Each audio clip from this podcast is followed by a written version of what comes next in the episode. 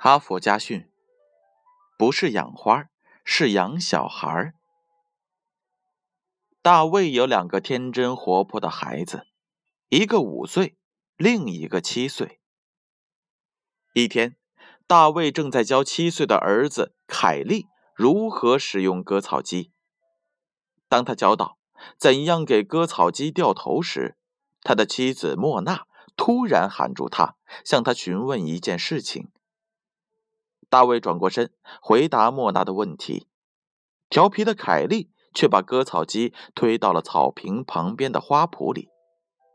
他本来是想练习一下怎样掉头，见父亲没有过来，就充分利用他刚刚学到的割草技术，在花圃当中大胆地尝试了起来。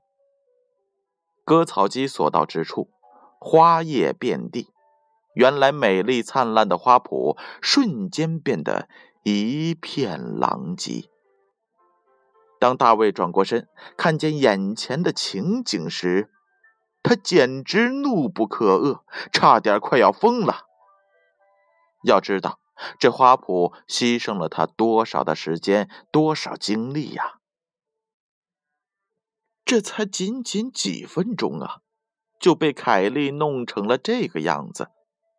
我天哪，凯莉，你这是在干什么呀？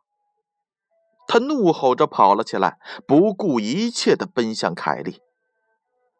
就在他准备惩罚儿子的时候，妻子飞快的跑到了他的面前，面色严肃的对他说：“大卫，别这样，要知道我们是在养小孩，不是在养花。”听了妻子的话。看着被吓得不知所措的儿子，大卫感到万分惭愧。他垂着头，让自己冷静了一下，然后一把将凯莉紧紧地搂在怀中。好了，故事讲完了，让我们一起来听一听编后语吧。花圃被破坏了，还可以修复。花朵被剪掉了，还可以生长。